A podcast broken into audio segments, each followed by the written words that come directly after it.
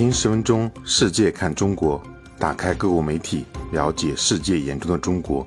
欢迎订阅关注。拉美社九月二十二日报道，中国将开展反对轰散过度消费和铺张浪费的行动，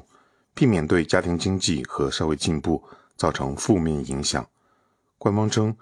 农业农村部、中央组织部、中央宣传部、中央文明办。中央农村工作领导小组办公室、民政部、全国妇联、国家乡村振兴局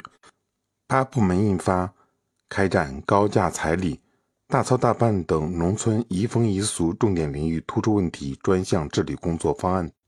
专项治理工作持续至二零二三年年底，重点是农村地区。报道称，专项治理旨在遏制在部分地区持续蔓延的。高价彩礼、人情攀比、厚葬薄养、铺张浪费等陈规陋习，并通过更文明的方式，使中华民族优秀美德得以更好的弘扬传承。治理重点还包括如下问题：在丧礼中宣扬封建迷信思想，开展低俗活动、配阴婚、活人墓、豪华墓等等。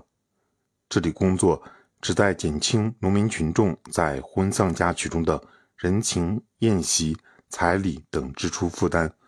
同时推动婚丧礼俗倡导性标准在行政村实现全覆盖。报道称，婚丧嫁娶在中国文化中通常代表着举行这仪式的社会地位，因此在很多情况下投的资金是相当高的。